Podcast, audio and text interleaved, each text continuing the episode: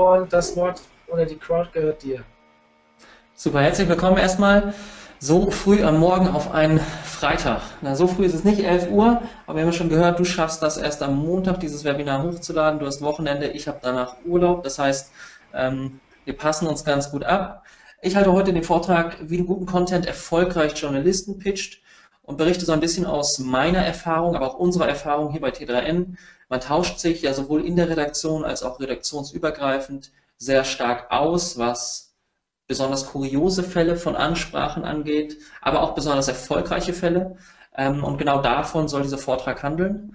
Ähm, wir gehen dieses Thema etwas ungewöhnlicher an. Das ähm, hat aber ganz gut funktioniert beim letzten Mal. Und zwar widmen wir uns als erstes so ein bisschen dem Mindset von Redakteuren. Und das ist es, was ich hier unter Redakteure 101 ähm, festgehalten habe. Das heißt, dem Mindset eines Redakteurs, den Herausforderungen, die er hat, ähm, aber auch den Zielen, ähm, die er erfüllen muss. Ähm, und über diesen Weg widmen wir uns später dann den Inhaltsarten, die man einem solchen Redakteur pitchen kann äh, und dem richtigen Anschreiben, bevor wir dann den Ausblick abdriften und uns den Fragen widmen.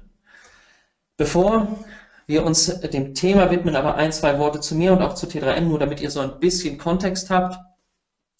Ich bin selber zu Beginn meiner mittlerweile vier Jahre hier bei T3N ähm, Redakteur gewesen, habe da das Ressort Marketing betreut und über mindestens drei Jahre mal mehr, mal weniger geschrieben. Es wurde zunehmend immer weniger. Ich habe mich also aus der Redaktion zurückgezogen und ins operative Marketing gewechselt. Ähm, die Erfahrung, die ich damals gemacht habe und auch den, den Kontakt zur Redaktion, den ich dadurch natürlich habe, ähm, der fließt aber ganz stark in diesen Vortrag ein. Ähm, und genau deswegen äh, bezeichne ich mich hier in dieser Folie auch als hybriden Marketer zwischen Redaktion und Vertrieb, also zwischen genau diesen Schnittstellen, die in Verlagen ja häufig ähm, sehr, sehr kritisch sind, weil man eine klare Trennung von Werbung und Content braucht. Auf der anderen Seite aber ähm, die Insights, die so ein äh, Marketing-Team der Redaktion liefern kann, unglaublich wichtig sind, um die erfolgreichen Maßnahmen einer äh, Redaktion ähm, zu identifizieren.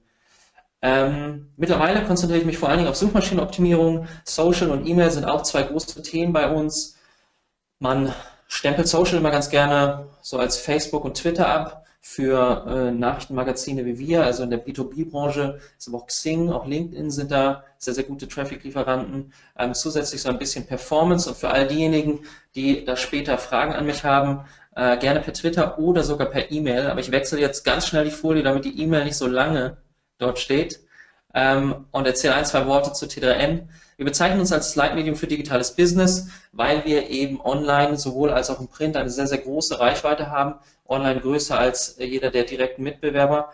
3 Millionen Visits, 38.000 Druckauflage, 300.000 Social Media Fans, nicht mehr ganz aktuell. Mein Social Media Manager oder unser Social Media Manager wird mir da nachher auf die Finger klopfen. Wir sind so eher bei 400.000, würde ich vermuten. 60.000 Newsletter-Abonnenten und grundsätzlich, man sieht das an den Prozentzahlen, das ist der Vorjahreswert dann dazu. An den Prozentzahlen sieht man, wir entwickeln uns da ganz positiv. Jetzt aber zum Thema, damit wir uns nicht so lange mit dem aufhalten, ähm, was mich oder was T3N betrifft. Ähm, lass uns also gleich in, in sozusagen dieses Mindset der Redakteure einsteigen, damit man versteht, mit wem man es eigentlich zu tun hat, wenn man denen dann irgendwelche Inhalte pitcht. Was ich häufig höre, ist, dass Redakteure abwesend, teilweise auch arrogant wirken, wenn man sie kontaktiert. Das ist nicht meine Wahrnehmung, aber das ist die Wahrnehmung vieler PRler, vieler äh, Leute, die allgemein häufig an Redaktionen herantreten. Und, und die Frage, die man sich stellen muss, ist, äh, woran liegt das in der Regel? Und ich glaube, dafür gibt es vier große Gründe oder vier Punkte, die man verstehen muss, damit man auch sozusagen dieses Mindset eines Redakteurs versteht und damit man auch nachvollziehen kann, warum die manchmal abweisend und vielleicht auch arrogant wirken, wobei das arrogant natürlich eher eine Interpretation der Außenstehenden ist und weniger die tatsächliche Wahrnehmung, die man im Kontakt mit Redakteuren dann hat. Ähm, der erste Punkt ist das Arbeitsumfeld. Zweiter Punkt ist der Arbeitsstil, also wie arbeitet eine Redaktion, wie arbeitet ein Redakteur. Gibt es die Redaktionsziele, also die Ziele, die einem Redakteur auferlegt werden und die eine große Rolle natürlich spielen in der Art und Weise, wie er selber arbeitet. Und dann gibt es die persönlichen Ziele, die ebenfalls eine große Rolle auf das Arbeitsverhalten haben. Und wir schauen uns diese vier Punkte jetzt noch einmal genauer an, ähm, bebildert durch ein paar Szenen aus unserem eigenen Office Hier zum Beispiel vom Arbeitsumfeld der Kollege Andreas Beck, der hier an seinem Arbeitsplatz sitzt und vermutlich gerade einen Text unterschreibt. Dieses Bild fasst so ein bisschen zusammen, was man sehr häufig in Redaktionen sieht.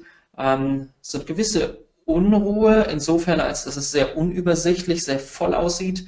Wir sehen auf diesem Bild leider nicht das Telefon, was eigentlich an jedem dieser Plätze steht. Und insofern, wenn einer oder zwei Kollegen telefonieren, auch für extreme Unruhe sorgen kann. Ähm, wir sehen, äh, der Kollege äh, arbeitet hier mit Kopfhörern, genau aus diesem Grund eben. Ähm, die Unruhe, die entsteht, die stört unglaublich bei dem zweiten Punkt, dem wir uns gleich widmen werden, nämlich dem Arbeitsstil, also der Art und Weise, wie Redakteure in der Regel ähm, ihren Alltag verbringen. Ähm, und was wir außerdem sehen, ist, dass äh, hier sehr, sehr viele Arbeitsplätze nebeneinander sitzen. Auf diesem Bild sind es jetzt nur zwei, aber ich kann euch versichern, in diesem Raum, in dem wir uns hier gerade befinden, sind neben diesem Arbeitsplatz noch mindestens zehn weitere, alle in einem Raum, alle in einer sehr, sehr konzentrierten Arbeit über mehrere Stunden hinweg, wenn es längere Artikel sind und immer natürlich ähm, erreichbar über Telefon, über E-Mail, über soziale Netzwerke. Und genau das ist so ein bisschen der Punkt, der dann problematisch wird, wenn man sich überlegt, wie Redakteure arbeiten. Denn in der Regel haben die die Aufgabe, einen Artikel fertigzustellen in, wenn es sich um reine Newsbeiträge handelt, zwischen 30 und 90 Minuten, je nachdem wie umfangreich, je nachdem wie häufig nachrecherchiert oder nachtelefoniert werden muss. Ähm, und in einigen Fällen, wenn Sie Reportagen schreiben, wenn Sie komplexe Interviews machen, kann so ein Artikel, kann so ein Inhaltsstück natürlich auch viele Stunden, mehrere Tage in Anspruch nehmen. Das heißt, wenn man einen sehr, sehr langen Zeitraum, in dem sehr, sehr konzentriert gearbeitet wird, sehr, sehr konzentriert an einer Sache, die sich nur sehr schwer teilen lässt. Man kann also so einen Artikel, gerade wenn er überschaubar lang ist, nur sehr, sehr schwer gedanklich in einzelne Stücke ähm, spalten und dann die der Reihe nach abarbeiten, zwischendurch eine kleine Pause machen und ist deswegen sehr, sehr anfällig für, für Ablenkungen, die, die aus der Umgebung kommen. Das heißt, Telefonanrufe reißen einen sehr, sehr leicht aus, ähm, aus diesem Fokus, den man braucht, um so einen Artikel fertigzustellen. Zusätzlich ähm, sind das natürlich auch Gespräche von Kollegen im gleichen Raum. Man muss also beachten, wenn man mit, mit Redakteuren in Kontakt steht, die haben in der Regel die Aufgabe, über längere Zeiträume sehr konsequent und sehr fokussiert an einem Stück zu arbeiten. Und sie dort rauszureißen, ist für diese Person immer unangenehm, weil es sie mehr Zeit kostet ähm, und ist vor allen Dingen aber auch ärgerlich, wenn man sie dann in einem sehr, sehr ungünstigen Augenblick erwischt. Eine wichtige Rolle spielen für Redakteure, also für sozusagen ähm, die Perspektive derer, die man hier anzusprechen versucht, ist natürlich auch sehr, sehr wichtig, was sozusagen die Redaktionsziele sind. Wir sehen hier auf der rechten Seite Jan Christa, einen der Geschäftsführer von T3N der, oder der Ebase Media GmbH, vielmehr dem Verlag hinter T3N. Und wir sehen auf der linken Seite drei unserer Redaktionskollegen. Ähm, was die natürlich alle antreibt, sind die übergeordneten Redaktionsziele, die gesetzt werden. Und diese Redaktionsziele, die variieren natürlich stark von ähm, Verlag zu Verlag. Da gibt es einige, die treiben noch immer sozusagen all ihre Aufmerksamkeit in Richtung der Seitenaufrufe, der Währung letztlich, die den Werbemarkt antreibt. Andere sind da etwas fortschrittlicher. Ähm, was man aber immer bedenken muss, ist, wenn man einen Inhalt an einen Redakteur heranträgt, dann sollte man im Hinterkopf behalten, dass dieser Redakteur letztlich an den Zielen der Redaktion gemessen wird und an seinem Beitrag zu diesen Zielen. Das heißt, eine gewisse Reichweite in der Zielgruppe, die er adressieren möchte, ist absolut notwendig, damit er ein Thema, das ihm gepitcht wird, ein Gastartikel, der ihm angeboten wird, eine Infografik, die vielleicht in Frage kommt, damit er diesen Inhalt dann auf die eigene Seite bringt. Zusätzlich gibt es dann sicherlich noch persönliche Ziele. Hier auf der rechten Seite unser scheidender Online-Chefredakteur Florian Blaschke. Ähm, die persönlichen Ziele, die ja häufig sehr, sehr stark mit Anerkennung, entweder in der Branche gegenüber Branchenkollegen oder gegenüber Kollegen ähm, zu tun haben. Das heißt, es gibt neben den Redaktionszielen, den übergeordneten, häufig ja sehr stark betriebswirtschaftlich getriebenen Zielen auch immer noch persönliche Ziele, die letztlich jeder Redakteur auf die eine oder andere Art und Weise hat. Und diese persönlichen Ziele gilt es herauszufinden, wenn man in Kontakt steht mit einem solchen Redakteur um genau diese Ziele ansprechen zu können, wenn man ihm ein Thema pitcht. Diese vier Punkte zusammengefasst ergeben so ein bisschen das, was das Redakteursdasein und das Redakteurs- und Redaktionsumfeld ausmacht. Wir haben ähm, in der Regel große Büroräume, in denen trotz relativ hoher Lautstärke über längere Strecken sehr, sehr konzentriert gearbeitet werden muss. Wir haben Redaktionsziele, die diesen Redakteuren auferlegt werden und die dann gepaart werden mit persönlichen Zielen. Und wenn man jetzt versucht, diese Redakteure mit einem ganz, ganz bestimmten Thema anzusprechen, muss man natürlich sicherstellen, dass diese Ziele irgendwie übereinkommen mit dem Thema, was man ihnen pitchen möchte. Das heißt, ist eine unglaubliche Planung notwendig, damit man die richtigen Leute mit den richtigen Themen anspricht. Und genau auf dieses Thema kommen wir gleich zu sprechen. Zuvor vielleicht die Information, ich habe im Rahmen dieser Präsentation drei Kollegen aus dem Marketingkosmos befragt, wie sie das Thema Seeding, so nennt man das ja heutzutage, letztlich die PR-Arbeit angehen. Einer von denen ist Nicolas Sarkot.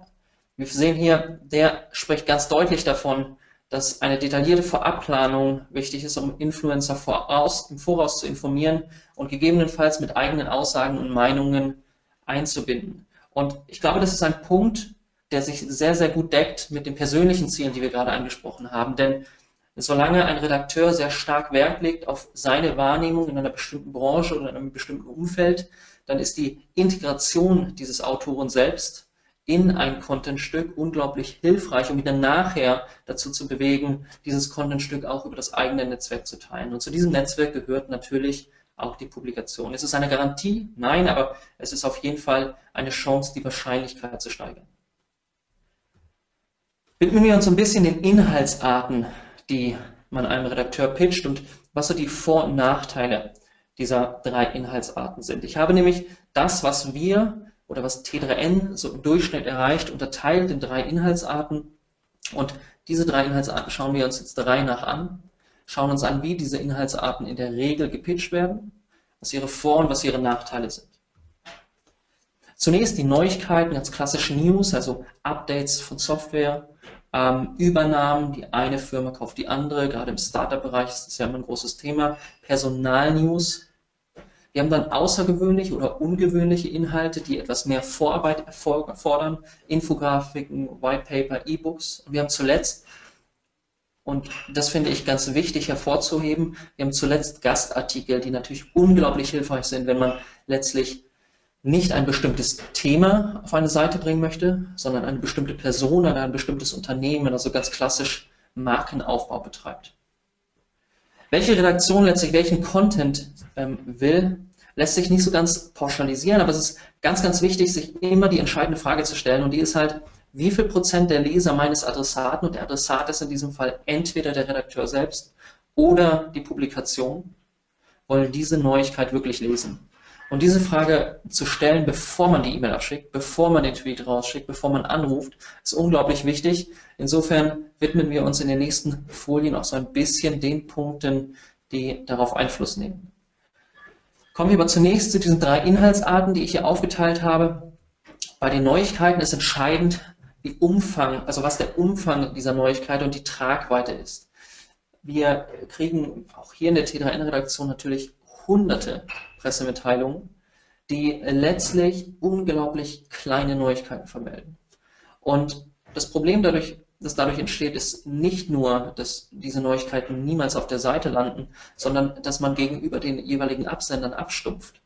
Mittlerweile, und das kenne ich so zumindest von mir, ist es so, dass ich bei einigen Absendern sehr pauschal die Lesezeit, die ich einer bestimmten E-Mail widme, stark herunterschiebe, um sicherzustellen, dass ich nicht immer und immer wieder sehr, sehr kleinteilige Meldungen in meinem eigenen E-Mail-Postfach finde, lese und dann mich dafür entscheide, die nicht an die Redaktion weiterzuleiten.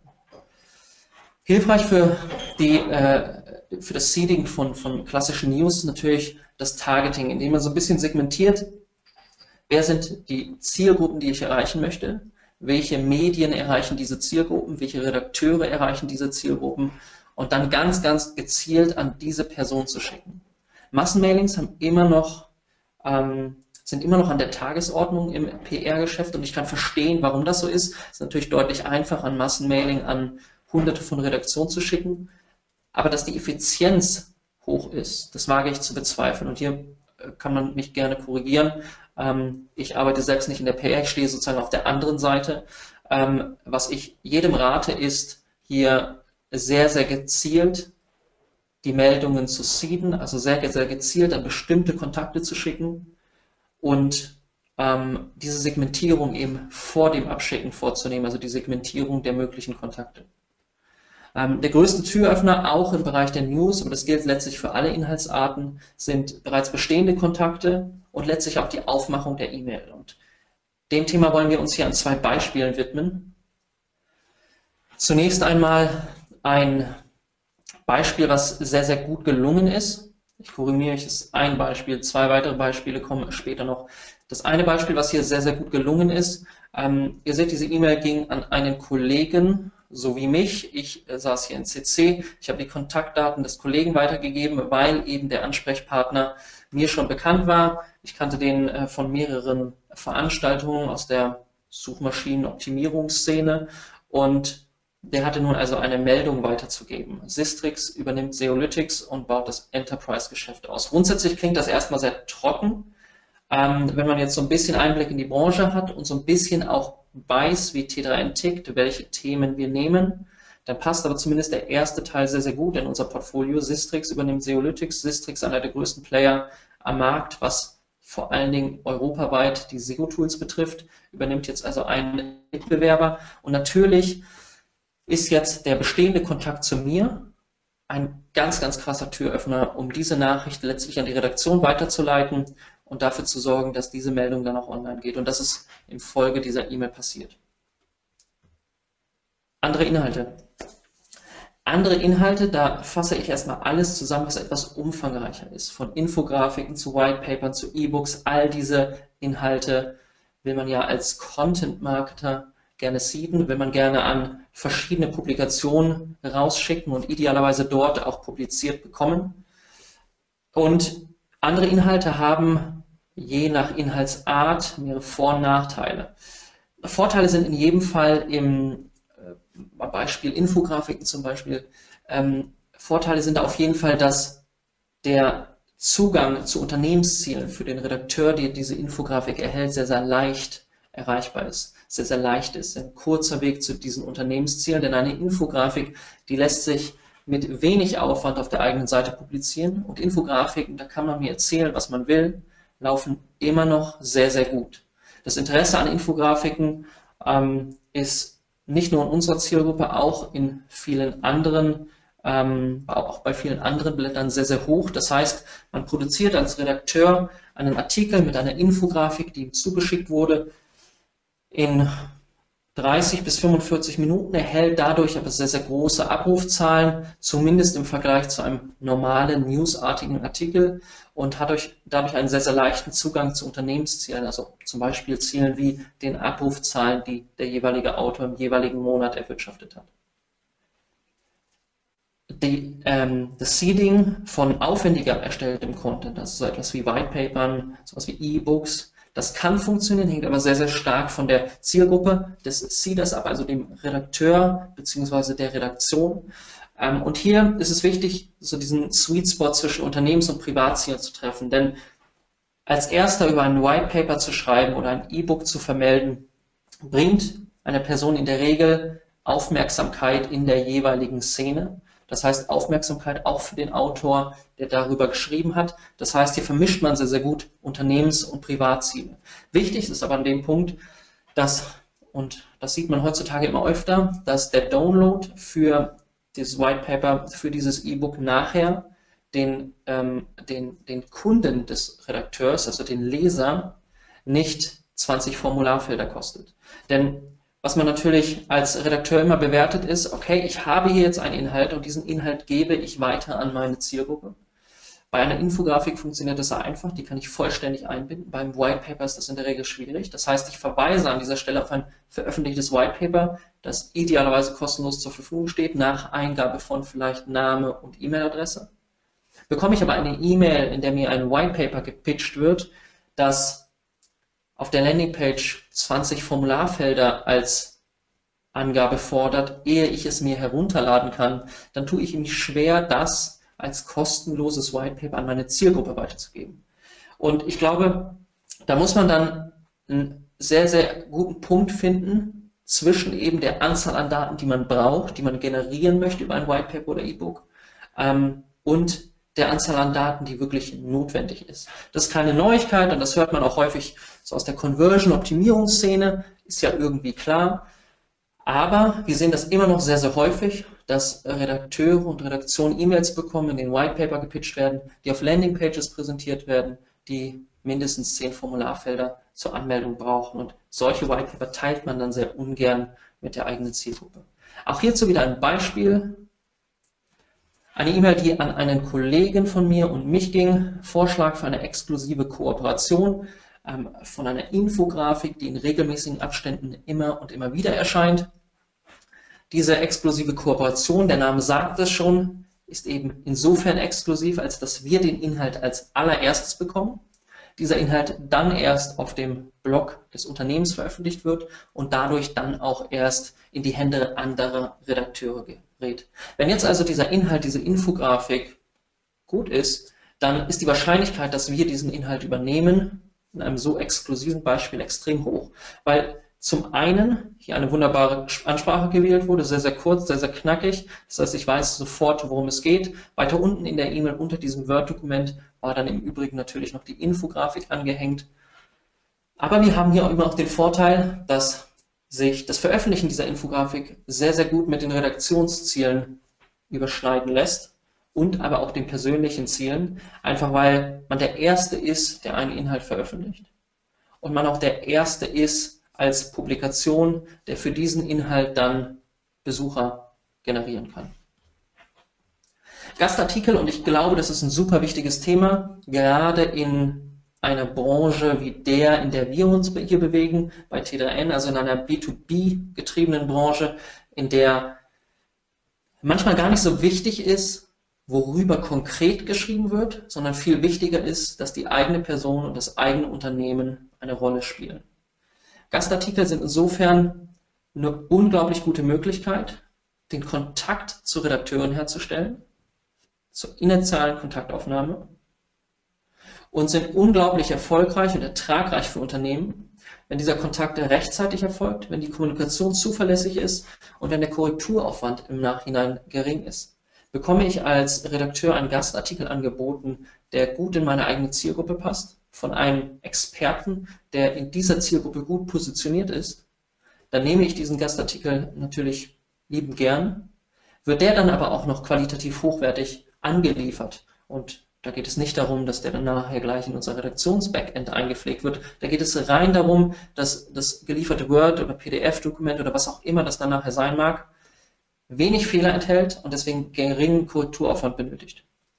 Wenn diese drei Punkte erfüllt sind, rechtzeitige Kontaktaufnahme, das Ansprechen der Themen, die wichtig sind für den jeweiligen Redakteur und die jeweilige Redaktion, zuverlässig kommuniziert und Deadlines gehalten werden und dann der Korrekturaufwand auch noch gering ist, dann bleibt man im Gedächtnis. Wer da über dem Durchschnitt liegt, bleibt im Gedächtnis. Und das bedeutet, einmal ein Gastartikel genau in dieser Form publiziert auf einem großen Medium, bedeutet mindestens ein Redakteur hat den jeweiligen Namen im Kontext des jeweiligen Themas im Hinterkopf und kommt dann im Fall anderer Artikel zu diesem Thema auch gerne auf ihn zurück.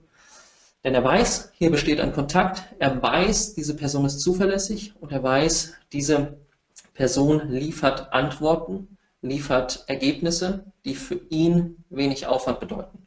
Insofern sind Gastartikel in meinen Augen ein sehr, sehr guter Einstieg in Redaktion, wenn man ver also schon häufig den Kontakt gesucht hat, bisher aber nicht gelungen ist, in eine Redaktion reinzukommen. Ein Beispiel dazu, ähm, hier eine E-Mail, die an mich direkt ging. Vorschlag ist sehr, sehr konkret. Wie läuft bei euch das Thema E-Commerce? Ich dachte an einen Artikel in der Art E-Commerce SEO 10 Best Practices. Das ist jetzt natürlich keine finale Überschrift, aber zumindest eine sehr, sehr konkrete Idee. Was ist außerdem super? Wir haben hier genau stehen, was in diesem Artikel behandelt wird. Eine Einleitung mit den zehn wichtigsten Punkten, also diesen zehn Best Practices. Ich lese diese E-Mail super knackig. Ich weiß sofort, worum es geht. Ich kann antworten mit Hey XY, super Idee. bis wann kannst du den schicken und fertig ist die Laube. Sofort ist diese Person auf T3N, wenn der Artikel nachher auch zuverlässig geliefert wird. Und ähnlich natürlich kann das auch funktionieren bei anderen Publikationen. Auch hierzu ein, ein Zitat von einem weiteren Experten aus diesem Content Marketing Gebiet. Ich habe gefragt, Nikolai Kuban, im Vorfeld meiner Präsentation, ähm, was sozusagen sein wichtigster Tipp im ähm, Kontext des Seeding ist. Und er sagt hier ganz deutlich etwas, was auch ich im Vorlauf ähm, bereits angesprochen habe. Wir unterscheiden bei uns immer in Seeding-Inhalte, wie zum Beispiel Infografiken, Blogposts oder Checklisten und zum Download angebotenen Content-Produkten, wie zum Beispiel Whitepapern. Es ist einfacher, eine Infografik als eine Landingpage zu ziehen. Und ich glaube, dieser Punkt wird noch verdeutlicht, wenn man sich dann vorstellt, diese Landingpage hat fünf bis zehn Formularfelder. Widmen wir uns jetzt aber dem, dem dritten großen Punkt der Frage, okay, und wie schreibe ich eine Person jetzt an, die interessiert ist? Das ist der Part How to Pitch. Und was man sich hier ganz klar machen muss, ist, das hier ist absolut wichtig. Hast du ein klares Ziel, bevor du dieses Anschreiben formulierst? Was ist das Ziel, was du erreichen möchtest? Wir sprechen ja hier im Kontext des Content Marketing, das heißt, in diesem Bereich bewegen sich nicht nur PR, hier bewegen sich auch sehr viele Suchmaschinenoptimierer mittlerweile. Was ist das konkrete Ziel? Möchte ich primär Links? Möchte ich primär Besucher? Möchte ich primär Umsatz generieren? Was ist also mein klares Ziel? Was ist dann die Zielgruppe, die ich theoretisch ansprechen kann? Habe ich dort vielleicht schon eine Liste an Kontakten, an warmen Kontakten?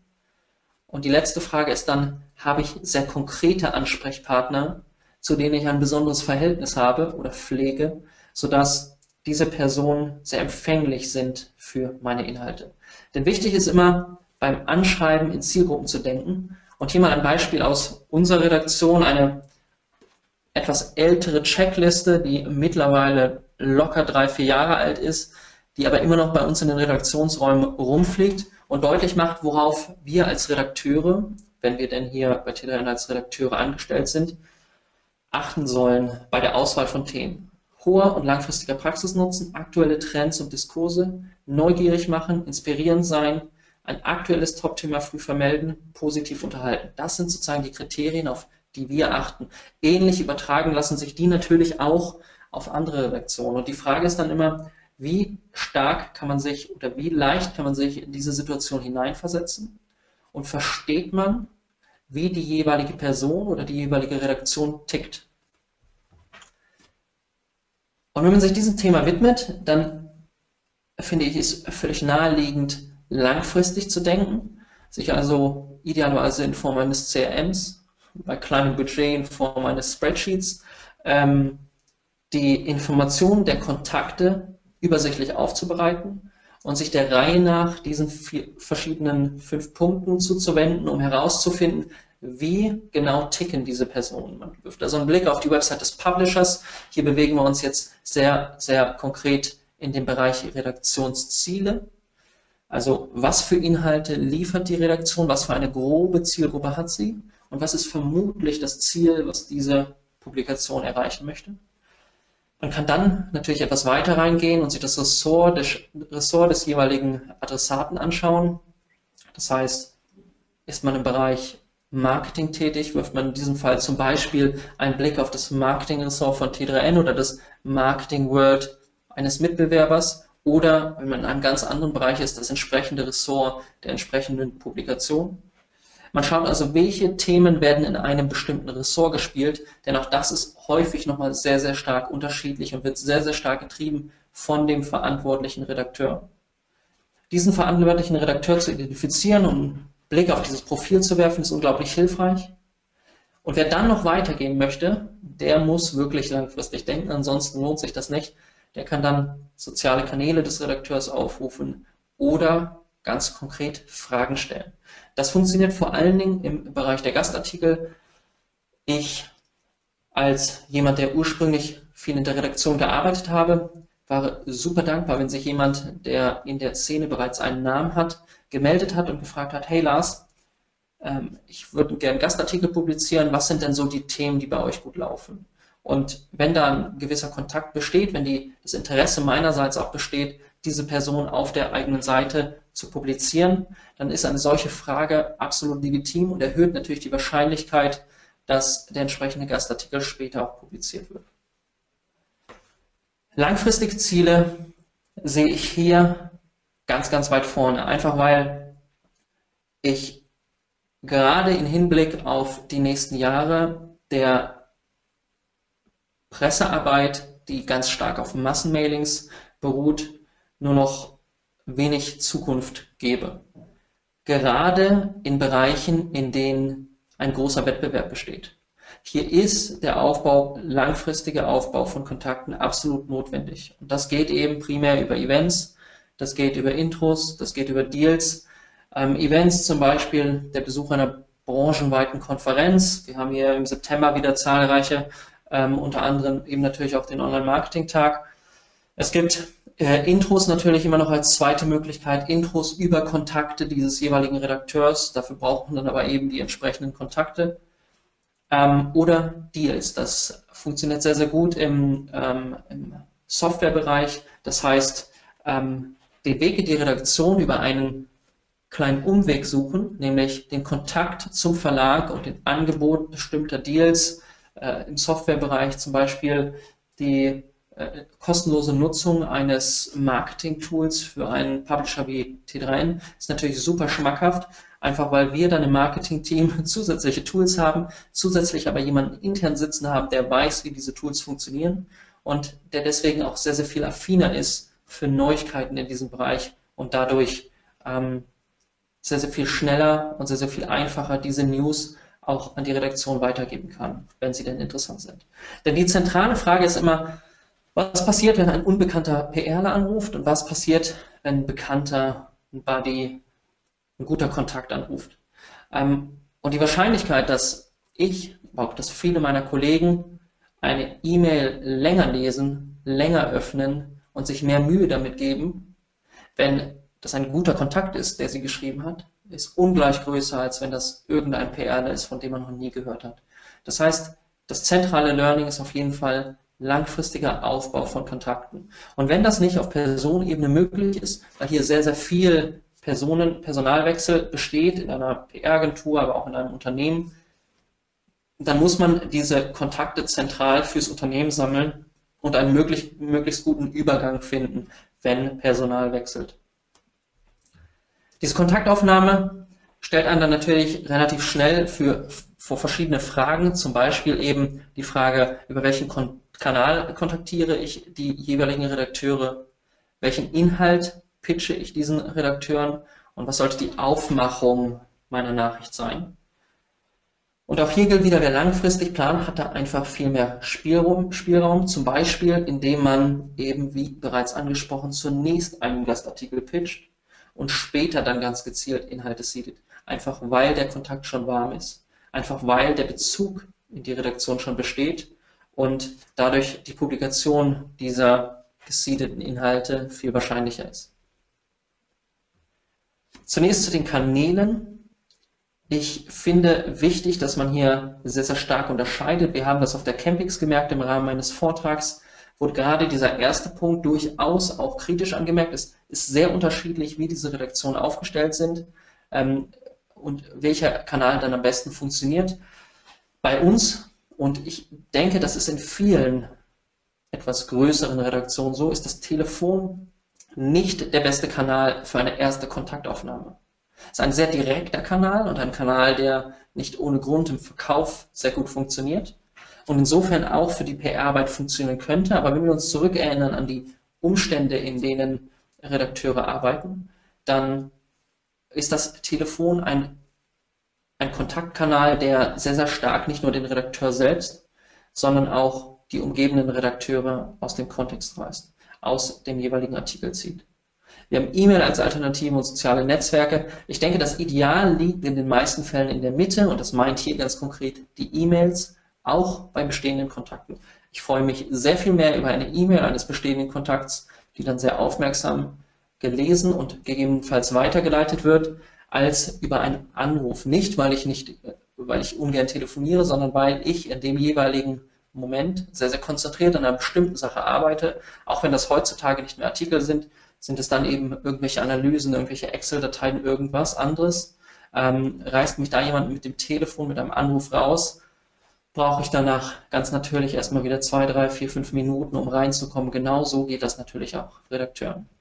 Das heißt, das Telefon in einem Kontext, hier ein Einblick in, unseren, ähm, in unser Backoffice, ähm, ist insofern problematisch, als dass es Redakteure komplett aus ihrem Arbeitskontext reißt und genau deswegen in Redaktion häufig auch ganz allgemeine Telefonnummern rausgegeben werden und die direkten Durchwahlen der jeweiligen Redakteure nur unter Vorbehalt und gegen Austausch einer Visitenkarte rausgehen. Hier in diesem Raum, den wir hier gerade sehen, landen zum Teil oder zum Beispiel, ähm, ich würde schätzen, 80 Prozent, eher 90 Prozent der Anrufe.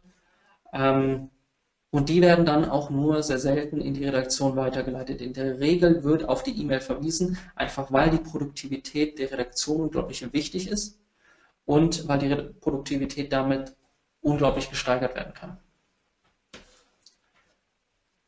Wir haben dann natürlich als zweite Option die E-Mail und ich habe gerade schon angesprochen, was die Vorteile dieser E-Mail sind. Hier jetzt zwei Beispiele, ein negatives und ein positives zu der Kommunikation via E-Mail. Wir haben hier zum einen eine E-Mail, die an mich selbst ging, die eine Studie thematisiert, die in einem unglaublich langen Fließtext direkt in die E-Mail eingebettet wird. Das heißt, wenn ich diese E-Mail jetzt hier weiter nach unten scrollen würde, dann habe ich da noch mindestens drei weitere Absätze plus eine Erklärung zum jeweiligen Unternehmen und dann angehängt vermutlich nochmal irgendwelche Dateien, wobei ich mir darüber jetzt nicht ganz sicher bin. Dieser Screenshot ist schon etwas älter. Was man aber auf jeden Fall merkt ist, das ist eine E-Mail von vielen.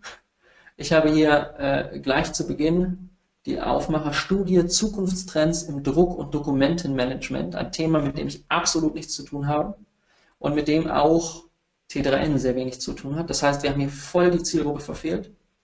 Wir haben zudem ein sehr, sehr trockenes Thema und wir haben eine E-Mail, die allein in den ersten zwei Sekunden nach dem Öffnen unglaublich abturnt. Einfach weil man sie öffnet und sofort sieht, okay, wenn ich jetzt versuchen will zu verstehen, worum es hier geht, dann habe ich auf jeden Fall eine Zeit zu tun, einfach weil ich diesen gesamten Text lesen muss, anstatt dass, und jetzt das Positivbeispiel dazu, der Inhalt sehr, sehr konkret zusammengefasst wird. Ich wollte dir schnell vorab eine Neuigkeit schicken. Morgen wird Holzbrink Ventures eine Million, eine achso, ist abgeschnitten, ein Millionen Investment tätigen. Ähm, das ist für eure Rubrik ganz interessant. Ging hier an eine Kollegin. Ähm, dazu dann eben noch zwei Sätze Hintergrundinfos und dann die Frage, ist das interessant? Was man stattdessen natürlich machen kann, ist aufmachen. Hier offensichtlich ein bestehender Kontakt. Man kann natürlich die E-Mail auch aufmachen und ähm, ganz kurz pitchen, worum es geht. Also wirklich ein, zwei Sätze zum Thema. Worum geht es hier? Wirklich die absolut wichtigsten Informationen und dann die längere Version in einem Doc, äh, in einem ähm, Word-Dokument oder in einem PDF an die E-Mail anhängen. Auch das ist natürlich eine Möglichkeit. Ähm, hier aber eben ein Positivbeispiel einfach aufgrund der Tatsache, dass der Inhalt sich sehr, sehr leicht erfassen lässt, der Kontakt schon besteht, das ist natürlich jetzt ein Add-on, ähm, und dann die Frage folgte, ist das denn für dich überhaupt interessant? Die Kollegin fand das super ansprechend, hat dieses Beispiel deswegen ähm, weitergeleitet. Äh, ich finde es auch unglaublich gut gemacht, einfach weil es mir als Redakteur beim Öffnen der E-Mail gleich das Gefühl gibt, okay, hier habe ich im ersten Satz die wichtigste Information und jetzt kann ich eine Ja-Nein-Entscheidung treffen. Wie ist das bei den sozialen Netzwerken? Wir hatten ja eben diese drei Möglichkeiten, wir das Telefon, wir hatten die E-Mail und wir hatten soziale Netzwerke als Kontaktmöglichkeiten. Soziale Netzwerke natürlich nur übertragbar auf einige wenige Branchen, aber dennoch ein gutes Beispiel. Hier wieder die Kollegin Lea, die wir eben schon aus der E-Mail kennen, mit einem komplett überfüllten Posteingang. Das ist der sogenannte Sonstiges Ordner auf Facebook. Viele von euch werden den kennen, komplett überfüllt mit lauter Anfragen. Ähnlich sieht es bei ihr sicherlich auf Xing und auf LinkedIn aus. Was man jetzt unterscheiden muss, ist, einige Redakteure finden das in Ordnung, über Facebook viele Anfragen zu bekommen, andere nicht. Wenn man merkt, Das funktioniert nicht über Facebook, ist Nachhaken eine Option. Zu diesem Thema kommen wir gleich noch. Ich würde aber Facebook nie als erste Kontaktaufnahme nutzen. Vor allen Dingen nicht, wenn dieser Kontakt, der Kontakt zu dieser Person noch nicht bestand. Der Erstkontakt idealerweise immer per E-Mail, nachhaken dann alternativ über andere soziale Netzwerke, wobei das wahrscheinlich nicht immer Facebook sein muss, ein Kanal, der häufig auch sehr persönlich genutzt wird, sondern alternativ auch Twitter sein könnte. Positivbeispiel hier direkt an mich. Eine Nachricht kam auch über Facebook. Ihr merkt schon an dem Wortlaut, ich kenne diese Person. Diese Person veranstaltet eine Konferenz, fragt mich, ob ich Interesse hatte, vorbeizukommen und darüber zu berichten. Was ist der große Vorteil hier? Wir haben einen Kanal, der sehr persönlich ist, der Facebook-Kanal. Wir haben aber eine Person, mit der ich an dieser Stelle schon befreundet bin auf Facebook ähm, eine Person, zu der ich bereits Kontakt habe und die dann eben eine, ähm, eine Veranstaltung pitcht. Und dann vermischt sich so ein bisschen der Vorteil der E-Mail mit dem Vorteil der sozialen Netzwerke. Denn es besteht bereits ein Kontakt über ähm, vorherige, vorherige Kontakte auf Events zum Beispiel, aber auch per E-Mail. Ähm, und wir haben diese Dringlichkeit, die eine Nachricht im Facebook Messenger erzeugt, ähm, die dann dafür sorgt, dass ich da relativ schnell darauf antworte. Ähm, soziale Netzwerke sind insofern, wenn bereits ein Kontakt besteht, eine gute Möglichkeit. Sie sind in einigen Fällen auch eine gute Möglichkeit nachzuhaken, dazu gleich noch etwas. Ähm, aber in den meisten Fällen würde ich die E-Mail als erste Kontaktaufnahme vorziehen. Worauf muss man achten, wenn man so eine E-Mail jetzt an, rausschickt? Wichtig ist natürlich ein knackiger Betreff. Einige dieser Punkte haben wir schon angesprochen. Ein knackiger Betreff. Ich muss sofort wissen, worum es geht. Einige der Kollegen, die den großen Redaktionsaccount verantworten, die also im Redaktionsaccount täglich 100, 200, vielleicht 300 E-Mails lesen, die achten primär auf den Betreff. Kurze E-Mails sind unglaublich hilfreich, weil man sofort einen Eindruck davon bekommt und sofort den Eindruck erzeugt, das hier kann ich schnell erfassen. Wenig Leertext, das heißt wenig Blabla, wenig Hintergrundinfos, die unnötig sind, wenig drumherum. Wenn man erst die Branche erklären muss, um die es hier geht, dann ist das in der Regel der falsche Ansprechpartner. Abschließend besonderer Trigger ist natürlich immer optional, aber sowas wie eine Exklusivmeldung funktioniert besser als eine ganz normale Meldung. Insofern dieser besondere Trigger ist auf jeden Fall ein Punkt, den man gezielt einstreuen kann. Und meine Wahrnehmung nutzt lieber den Anhang, als den gesamten Text, die gesamte Pressemitteilung gleich in die E-Mail zu schieben. Das deckt sich so ein bisschen mit dem Punkt kurze E-Mails, finde ich aber trotzdem wichtig zu nennen. Bei Gastartikeln, die man vorschlägt, bei Infografiken, einfach erstmal alles in den Anhang, eine kurze E-Mail rausschicken mit diesem Anhang und dann darauf hoffen, dass diese E-Mail möglichst schnell gelesen und beantwortet wird. Was passiert, wenn die nicht schnell gelesen und beantwortet wird? Dann ist natürlich Nachhaken ein effizientes Mittel. Wichtig ist nur, dass man sich vorher ein zwei, Fragen stellt. Und die sind im Prinzip, habe ich ein klares Ziel gehabt und habe ich das klar kommuniziert? Habe ich meine Zielgruppe sauber segmentiert und ist diese Person, die mir jetzt nicht geantwortet hat, tatsächlich in der Zielgruppe, die ich unbedingt brauche? Frag dich am besten ernsthaft, hast du all diese Schritte durchdacht und frag dich das nochmal, ehe du danach hakst. Und dann überleg genau, wie du das machst. Denn wir haben in Redaktion auf jeden Fall unglaublich viele Negativbeispiele kennengelernt. Beste Beispiel, nachhaken per Telefon, ob die Pressemitteilung per E-Mail angekommen ist. Absolutes No-Go. Ich meine, das war eine E-Mail, du hast keine Fehlermeldung bekommen. Warum sollte diese E-Mail nicht angekommen sein? keine Antwort bekommen, dann war sie vermutlich nicht interessant. Aber dann ist die, die Frage vorzuschieben, ob sie angekommen sei, sicherlich nicht die richtige. Das wirkt, das wirkt einfach nicht optimal. Die Pressemitteilung, solange es keine Fehlermeldung kam, ist immer angekommen. Ob die Pressemitteilung interessant ist, ist die entscheidende Frage. Und ihr glaubt nicht, wie häufig diese Frage per Telefon kommt. Entschuldigung, ich wollte nur mal nachfragen, ob meine Pressemitteilung angekommen ist. Und dann haben wir eben die Überschneidung von zwei Dingen. Vermutlich haben wir hier eine sehr, sehr große Zielgruppe, die unschön segmentiert wurde. Das heißt, diese E-Mail ging an Dutzende, Hunderte, vielleicht sogar Tausende Personen raus. Einigen dieser Personen wird jetzt nachtelefoniert, man reißt sie also aus ihrem Arbeitskontext. Man reist auf die Kollegen aus dem Arbeitskontext und man stellt dann eine Frage wie, ist meine Pressemitteilung angekommen? Positiv geht das natürlich auch. Hier von Tapio Lilla, den einzigen Namen, den ich nicht geschwärzt habe. Aber das liegt an Lea, die diese Nachricht bekommen hat. Hi, nehme an, Xing ist nicht deine Lieblingsplattform. Nachricht wartet dort. Aber vielleicht ist das was für dich. Xing war hier die Plattform, über die er sie kontaktiert hat.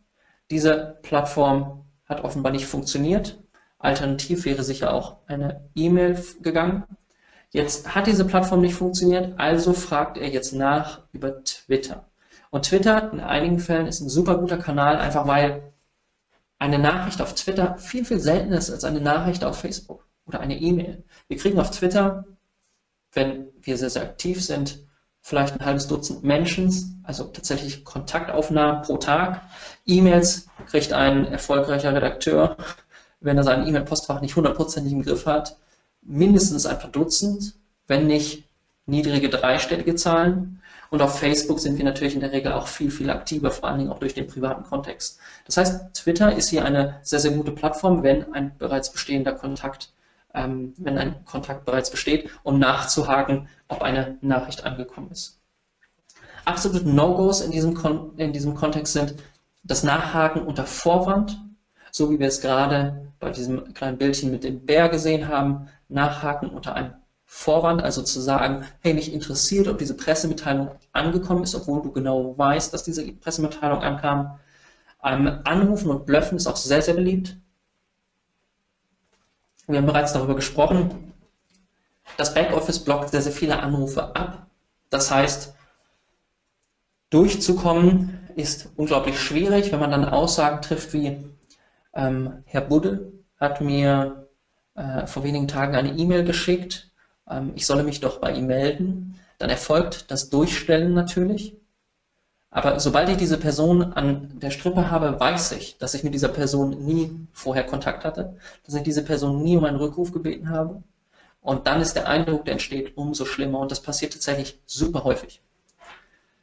Und das Schlimmste, was man machen kann, ist Vorwürfe bei fehlender Erwähnung. Beiträge über Mitbewerber werden häufig mit E-Mails honoriert, in denen etwas steht wie, ich finde es super schön, dass ihr über die Branche XY geschrieben habt, aber warum zum Teufel spielt in diesem Artikel nicht mein Unternehmen eine Rolle? Und das wirkt nicht nur so, als wärst du ein schlechter Verlierer, sondern so lässt sich in der Regel auch immer über fehlende Kontakte in die entsprechenden Redaktionen erklären. Und auch wenn es in einigen Punkten berechtigt ist, einen großen Marktüberblick zu geben, ist das keineswegs die Pflicht, keineswegs in allen Fällen die Pflicht des Redakteurs. Und dann mit so einem Negativ-Touch den Kontakt aufzunehmen, den Erstkontakt aufzunehmen, verbrennt auf jeden Fall Erde. Insofern der dritte Tipp von einem Influencer aus der Szene, Irina von OnPage.org. Sie sagt, für jede erfolgreiche Seeding-Kampagne ist der gute Draht zu einflussreichen Personen und Meinungsführern in speziellen Themengebieten besonders wichtig. Und genau das ist der entscheidende Punkt, den ich in, im Rahmen dieses Vortrags mehrfach angesprochen habe. Sucht die Kontakte, haltet die Kontakte und baut sie auf. Und dann ist dieser Erstkontakt mit einer neuen Meldung, mit einem neuen Gastartikel, mit einer neuen Infografik viel, viel einfacher. Insofern, wenn ich personenübergreifend dann unternehmensübergreifend ähm, Kontaktlisten aufzusetzen und diese Kontakte gut über die äh, verschiedenen PRler, über die verschiedenen Seeding-Experten zu verteilen, ist unglaublich hilfreich. Abschließend, und dann sind wir auch am Ende, vielleicht ein kleiner Ausblick, denn ich finde immer wichtig, dass man abseits dieser zumindest in Teilen sehr offensichtlichen Punkte ähm, auch so ein bisschen über den Tellerrand hinausschaut. Und eine interessante Herangehensweise, und die habe ich auch nach meinem Vortrag auf der Campix bei vielen Personen festgestellt, die in diesem Vortrag waren, ähm, ist eben diese Herangehensweise, die ich vorhin angesprochen habe, zunächst zu versuchen, einen Gastartikel zu platzieren, also Gastautor bei einem Portal zu werden und dann aktiv ins Seeding zu gehen, Infografiken, White Paper, E-Books zu platzieren oder eben auch ganz klassische Newsmeldungen. Werde Insider super unterschätzt, wenn man in komplexen Themenbereichen unterwegs ist, ist man als Redakteur nur sehr selten auf einen kleinen Themenbereich beschränkt. Behandelt man also zum Beispiel das Marketing-Ressort bei T3N oder schreibt man für onlinemarketing.de, ähm, dann schreibt man eben nicht nur über Suchmaschinenoptimierung, nicht nur über Social Media, sondern über alles zusammen. Und hier ist es unglaublich hilfreich, wenn man Kontakte außerhalb des Unternehmens hat, die Experten in einzelnen dieser Bereiche sind und deswegen Insidermeldungen ohne irgendeinen Gegenwert zu erwarten weiterleiten. Der Kontakt, der dadurch entsteht, ist unglaublich wertvoll und E-Mails wie Hey Lars, hast du schon mitbekommen, das ist passiert, sind super hilfreich und man ist der Person dann gegenüber auch super dankbar. Insofern wieder ähm, sehr viel offener für andere Themenideen, die mehr mit dem eigenen Unternehmen oder der eigenen Marke zu tun haben. Insider für einzelne ähm, Personen, für einzelne Redakteure zu werden, kann also ein sehr, sehr gutes Mittel zu sein, den Zugang zur Redaktion zu finden. Der dritte Punkt dann, werte Netzwerker. Ich glaube, das liegt auf der Hand für alle, die in der PR-Branche tätig sind. Begebt euch auf so viele Events wie möglich innerhalb eurer Branche, geht aktiv auf die Leute zu, die ihr als Influencer, als Redakteure, ähm, als Journalisten wahrnehmt. Ähm, die sind sicherlich nicht so abweisend, wie sie das häufig am Telefon sind. Und insofern bieten Events einfach eine großartige Möglichkeit, diese Netzwerke zu formen und dann später auf sie zuzugreifen und die Liste auszubauen, die man braucht, um erfolgreich Inhalte in Redaktion zu drücken. Das war es dann aber auch. Hui. Falls ihr noch Fragen habt, ist jetzt der richtige Zeitpunkt. Ansonsten kontaktiert mich gerne über Twitter, folgt Lars Budde auf Twitter. Ähm, und äh, wenn es sonst nicht mehr besteht, dann würde ich sagen, sind wir fast durch. Aber Mario grätscht hier wahrscheinlich rein. Ja, ähm, es sind tatsächlich schon ein paar Fragen gestellt worden. Äh, vorab äh, vielleicht äh, von mir. Ich habe den Vortrag ja schon mal gehört und ich muss sagen, es sind ja sehr, sehr viele Sachen dabei, die du erzählst, die eigentlich auch logisch sind. Ja, wenn man so aus ja. reinem puren ähm, Menschenverständnis das mal hinterfragt, was man so tut, ähm, hätte man auf viele dieser Sachen auch selbst kommen können. Und trotzdem habe ich mich gerade schon wieder erwischt, wie ich doch ab und zu Fehler mache. Deswegen ist es für mich jetzt auch total wertvoll, diese Aufzeichnung später zu haben, weil man doch immer mal wieder durchgehen kann, gehe ich denn jetzt hier eigentlich richtig vor? Die ja. ganzen Beispiele, die du gebracht hast, ähm, ich muss auch sagen, seit ich das im März war das, als ich den Vortrag bei dir gehört habe, jetzt auch so ein bisschen befolge, die Erfolg, Erfolge sind ungleich höher als vorher. Ich würde sagen, vorher war es eher gegen Null. Mittlerweile hat man wirklich auf jede zweite E-Mail auch eine Antwort. Mhm. Und die ist nicht immer positiv, aber zumindest bekommt man eine. Und dementsprechend ja. kann ich nur empfehlen, dass ähm, hier, was äh, Lars gesagt hat, das ist wirklich hochvalide und nicht nur eine subjektive Meinung von ihm, sondern das äh, kann man wirklich auf alle Redaktionen sehr, sehr gut übertragen. Ähm, mhm. Jetzt die erste Frage, die reinkam. Ich versuche, ich werde die, ich habe die nicht geordnet. Ich werde die einfach mal mhm. so chronologisch vorlesen, wie sie hier reinkamen. Mhm. Ich glaube, das macht Sinn. Ähm, eine Userin fragt, habe beispielsweise eine Infografik exklusiv angeboten. Ich habe kein Feedback bekommen. Nun haben mhm. wir damit entsprechenden Aufwand gehabt und ich würde jetzt langsam gerne beginnen, diese Infografik auch anderweitig zu verteilen. Wann ist deiner Meinung nach oder wie lange sollte man warten, bis man einen exklusiven Inhalt auch jemand anderem anbietet oder ist das überhaupt ein No-Go? Ich glaube, das erste Problem, was man hier häufig feststellt, ist, häufig zu spät angegangen wird. Ähm, wenn ich eine Infografik plane, dann kann ich mit dem Seeding fast zeitgleich starten, denn der grobe Inhalt, die grobe Struktur dieser Infografik, die steht von Anfang an. Klar, da gibt es Feintuning, klar, da werden nochmal Daten gesammelt, da werden vielleicht ein paar Interviews gemacht, aber der grobe Inhalt steht von Anfang an. Und frühzeitig dann auf wichtige Redaktionen, auf wichtige Ansprechpartner zuzugehen und das exklusiv anzubieten, ermöglicht dann einfach viel, viel mehr Freiraum zu haben, um hinten raus zu interagieren.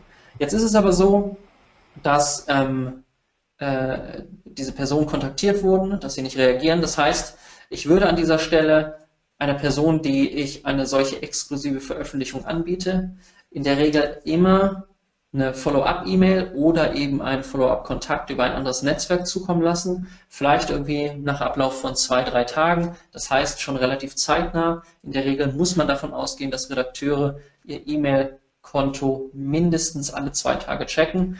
Eher mehr, mehrfach am Tag. Insofern wird diese E-Mail irgendwo gelandet sein. Sie wurde einfach nur nicht beachtet. Ich würde hier nochmal nachhaken genau bei dieser Person, die eben angesprochen wurde und sollte darauf keine Antwort oder eine negative Antwort kommen, dann, je nachdem, wie viel Zeit noch ist, auf weitere exklusive Partner zu gehen, also quasi in der langen Liste an potenziellen Partnern eine Zeile weiter runterrutschen oder das eben großflächig, großflächig und nicht exklusiv an mehrere Publisher rausschicken. Was hier immer funktioniert, ist auch bei einer großflächigen, ähm, äh, beim großflächigen Versand ganz klar zu kommunizieren, dass die Personen, die angesprochen werden, zu einer exklusiven Gruppe gehören. Wie exklusiv die dann ist, sei mal dahingestellt, aber äh, in der Regel sind das eben zehn große Redaktionen oder vielleicht fünf. Ähm, das heißt, Redakteuren dieser fünf bis zehn großen Redaktionen deutlich zu machen, dass am so und so vielten, um so und so viel Uhr auf der entsprechenden Internetseite eine Infografik erscheint, die Sie jetzt schon vertexten können und damit zum jeweiligen Zeitpunkt früh dran sind, ist unglaublich hilfreich. Was ich also machen würde, ist als erstes schauen, wie viel Zeit habe ich noch. Ähm, als zweites schauen, kann ich bei der jeweiligen Person, die schon kontaktiert wurde, nochmal nachhaken. Dann in Abhängigkeit von der Zeit gucken, kann ich weitere exklusive Deals anleihen oder muss das jetzt raus? Und wenn das der Fall ist, dann eine größere Anzahl an Redaktionen anschreiben, deutlich machen, am so und so viel um so und so viel Uhr geht diese Infografik live ähm, und äh, ihnen die Möglichkeit geben, dann schon Content bereitzustellen. Eine klassische Sperrfrist, die in der PR ja allgegenwärtig ist, sollte dafür sorgen, dass diese Infografik nicht vorher auf anderen ähm, Seiten publiziert wird, als eben auf der eigenen oder auf den Seiten der anderen. Hm. Das war sehr ausführlich beantwortet. Ich denke, ich kriege ja schon eine Meldung. Äh, Dankeschön. Ähm, sicherlich, nächste Frage, sicherlich werden einige von uns dich nun kontaktieren, auf Twitter, adden, etc. Ist das für dich okay, wenn, wenn dann auch mehr oder weniger klar ist, dass extrem viele PMs und Gastbeiträge dir jetzt angeboten werden? äh, natürlich. Grundsätzlich ist es immer klar, äh, ist, das immer, ist das immer in Ordnung. Ich meine, wenn mich jetzt jemand auf Twitter kontaktiert, wie viele persönliche Nachrichten kriege ich da pro Tag? Aktuell hält sich das in Grenzen. Im Anschluss nach diesem, diesem, Vortrag wird es sich wahrscheinlich immer noch in Grenzen halten, weil die wenigsten jetzt den nächsten Schritt gehen und das tatsächlich auch durchziehen. Das heißt, ihr könnt mir natürlich immer persönliche Nachrichten schicken oder ähm, irgendwie kurz Tweets oder etwas ähnliches. Ähm, und in der Regel, vor allen Dingen auf Twitter, gibt es dann auch relativ zeitnah eine Antwort. Ob das jetzt hilft, nachher den Inhalt auch auf T3 zu platzieren, ist eine andere Sache. Ähm, aber äh, die Kontaktaufnahme ist natürlich immer möglich. Dafür sind die Kanäle ja da. Gut. Ähm, okay, der nächste fragt nur, wo er das Webinar nochmal sehen kann. Da sage ich äh, gleich was zu, Karl. Das habe ich am Anfang schon gesagt. Ähm, dann habe ich noch eine Frage, also nochmal an alle, wenn ihr noch Fragen habt, jetzt habt ihr die Chance oder später, wie gesagt, direkt an Lars. Ähm, hier ist ein PR-Neuling, mhm. der ähm, im Bereich AR, VR unterwegs ist mhm. und der sagt, äh, fragt dich nochmal, äh, ob du nochmal konkretisieren kannst, wie man die langfristigen Kontakte am besten aufbaut. Du hast vorhin was von Events gesagt, ähm, mhm. wo man sich viel sehen lassen muss. Ich persönlich wir haben uns ja auch über ein Event kennengelernt, ähm, muss aber trotzdem sagen, für mich ist dieses, ich bin auch nicht so derjenige, der einfach auf andere Leute zugeht, die er nicht kennt. Ja. Was würdest du sonst noch genauer empfehlen? Oder wie Für PRler ist es natürlich sehr schwierig, wenn man dieses Problem hat. Ein PRler, ähm, und so mittlerweile habe ich ja einige kennengelernt, die sind in der Regel sehr offen, die sind in der Regel sehr offensiv in der Kommunikation, aber ich meine, es gibt immer unterschiedliche Typen Menschen. Insofern ähm, schadet es auch nicht, wenn man da etwas zurückhaltender ist. Das kann man durchaus auf anderen Kanälen ausbügeln. Ähm, wir haben das angesprochen, genau, Events sind super hilfreich, aber das ist ja keine Sache, die dir jetzt sofort hilft. Insofern würde ich versuchen, zunächst einmal genau zu identifizieren, wer ist in meiner Zielgruppe ähm, ein Influencer, und das muss nicht immer auch ein Redakteur sein, sondern kann ja auch einfach eine Person mit großer Reichweite sein, eine Privatperson. Das heißt wirklich eine Liste aufzubauen, ähm, die man im Blick behalten kann um dann gezielt auf diese Person zuzugehen. Und wenn wir jetzt mal das Beispiel VRA nehmen, da wird es sicherlich auch in Deutschland mittlerweile einige Personen geben, die sich ähm, da sehr stark mit auseinandersetzen, abhängig von dem Unternehmen, für ähm, das derjenige arbeitet, sind das sicherlich nochmal ganz unterschiedliche Personen. Aber all diese Personen, wenn man sie sich einmal ähm, näher anschaut, wenn man einfach mal deren Namen googelt, haben einen präferierten Kommunikationskanal, sei es Twitter, sei es deren eigener Blog, sei es irgendwie die, die äh, Publikation, für die sie arbeiten, an diese Kanäle dann heranzutreten und schrittweise Kontakt zu diesen Personen aufzunehmen, ist dann letztlich der langfristige Aufbau der Kontakte. Und der, ähm, die Kontaktaufnahme ist dann natürlich initial nicht, hey, wir haben da ein Startup und wäre es nicht cool, wenn du das mal irgendwie twitterst oder wenn du darüber mal schreibst, sondern der initiale Kontakt ist dann tatsächlich ein Erfahrungsaustausch auf Augenhöhe, ähm, der dann zum Beispiel auch in einem Gastartikel münden kann, wenn es sich um eine Redaktion handelt, der vor allen Dingen aber daran mündet, dass der jeweils gegenüberstehende ähm, weiß, um wen es sich hier handelt und dann einfach viel offener für Anfragen aus diesem äh, ganz, ganz klassischen PR-Bereich ist. Also Newsmeldung zum Beispiel oder ähm, irgendwelche Assets, die man veröffentlichen möchte, Infografiken äh, oder ähnliches. Ich glaube also, ähm, sich wirklich ganz strukturiert an diese Sache heranzumachen, eine Liste aufzusetzen, abzuarbeiten und regelmäßig den Kontakt zu den wichtigsten Leuten zu halten, wie viele das in dem jeweiligen Bereich auch immer sein mögen, ähm, ist es dann, was diesen langfristigen Netzwerkaufbau ausmacht. Das muss nicht auf Events stattfinden, das kann auch digital stattfinden und wird dann sozusagen einfach nur durch Events nochmal etwas persönlicher. Hm. Ähm, ich erinnere mich an einen Satz, den du gesagt hast im März, der heute nicht kam. Ähm, heute hast du das Beispiel gebracht von wegen, wie reagiere ich auf einen, den ich schon kenne, also den Buddy Klaus hast du ihn genannt und mhm. jemand, Erler, den du nicht kennst. Damals hast du gesagt, ähm, ich arbeite, ich höre natürlich viel lieber jemanden zu, der mir mal ein Bier ausgegeben hat, als jemand, der das noch nicht getan hat. Ähm, genau. Das tut es ja, finde ich. Und ähm, ich möchte vielleicht an der Stelle erwähnen, dass Lars uns ähm, seine Teilnahme zugesagt hat am 2. September. Vielleicht, ähm, ich muss ja eh noch Werbung machen für unsere Konferenz, das sind nur noch 28 Tage. Wir haben tatsächlich noch ein paar. Ähm, ich vermute, da sein. Ich weiß nicht, ob er genug Bier trinken kann, ob äh, äh, genug Bier trinken kann, um mit euch allen Kontakt aufzunehmen, aber wir können es ja mal probieren. genau, also dieses, dieses Biertrinken war natürlich auf der Campix, das ist ja so eine Art Klassenfahrt der SEO-Szene, für alle, die das nicht kennen, ähm, war natürlich hier jetzt auch bildlich gesprochen für die sozusagen für allgemein das Aufbauen eines etwas, etwas tieferen Kontakts, indem man sich eben einfach mal austauscht auf einem Event, also auch mal face-to-face -face spricht. Ähm, aber ich nehme natürlich auch jederzeit äh, ein Bier auf der ähm, OMT Aftershow Party. Ja. Ähm, von den Fragen her war es, es sind noch ein, zwei Fragen reingekommen von Leuten, die später kamen. Den möchte ich einfach nur den Hinweis geben, äh, schaut euch die Aufzeichnung nochmal an. Sie wird im Club hochgeladen, spätestens ab Montag ist sie dort abrufbar. Dann werdet ihr diese Fragen beantwortet bekommen. Mhm.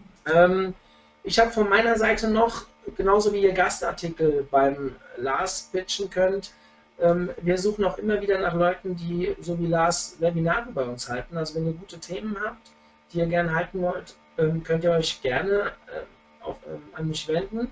Wir werden jetzt im August nichts mehr machen in der Richtung, da war Lars jetzt der Abschluss, weil wir einfach ähm, bis zum 2.9. zu viel mit unserer Konferenz jetzt zu tun haben und da nichts mehr einbauen möchten. Aber ab September ist eigentlich schon das Ziel, zwei bis drei Webinare pro Monat wieder anzubieten. Also kommt auf uns zu und wenn die Themen passen und ähm, ja, wie gesagt, auch hier gilt Zuverlässigkeit, alles das, was Lars gesagt hat, gilt natürlich auch in der Kommunikation mit uns.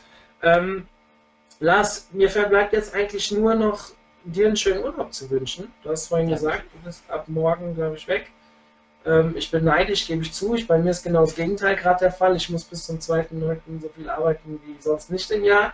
Aber macht auch viel Spaß. Lars, vielen, vielen Dank für deine Zeit, für das tolle Webinar, dass du dich auch so spontan dazu bereit erklärt hast. Und ja, ich hoffe, die Leute überfluten dich jetzt mit Freundschaftsanfragen und E-Mails und Gastbeiträgen und was auch immer. Super, ich freue mich. Dann sehen wir uns ja spätestens im September. Genau. Lars, vielen Dank. Ich freue mich sehr darauf. In diesem Sinne an alle anderen auch. Ich freue mich, wenn ihr noch kommt. Tickets gibt es noch. Es sind nicht mehr so viele, aber so plus, minus. Ach, dazu werde ich nächste Woche was kommunizieren. Aber ähm, noch gibt es welche. In diesem Sinne, euch allen ein schönes Wochenende. Bis dann. Tschüss. Tschüss.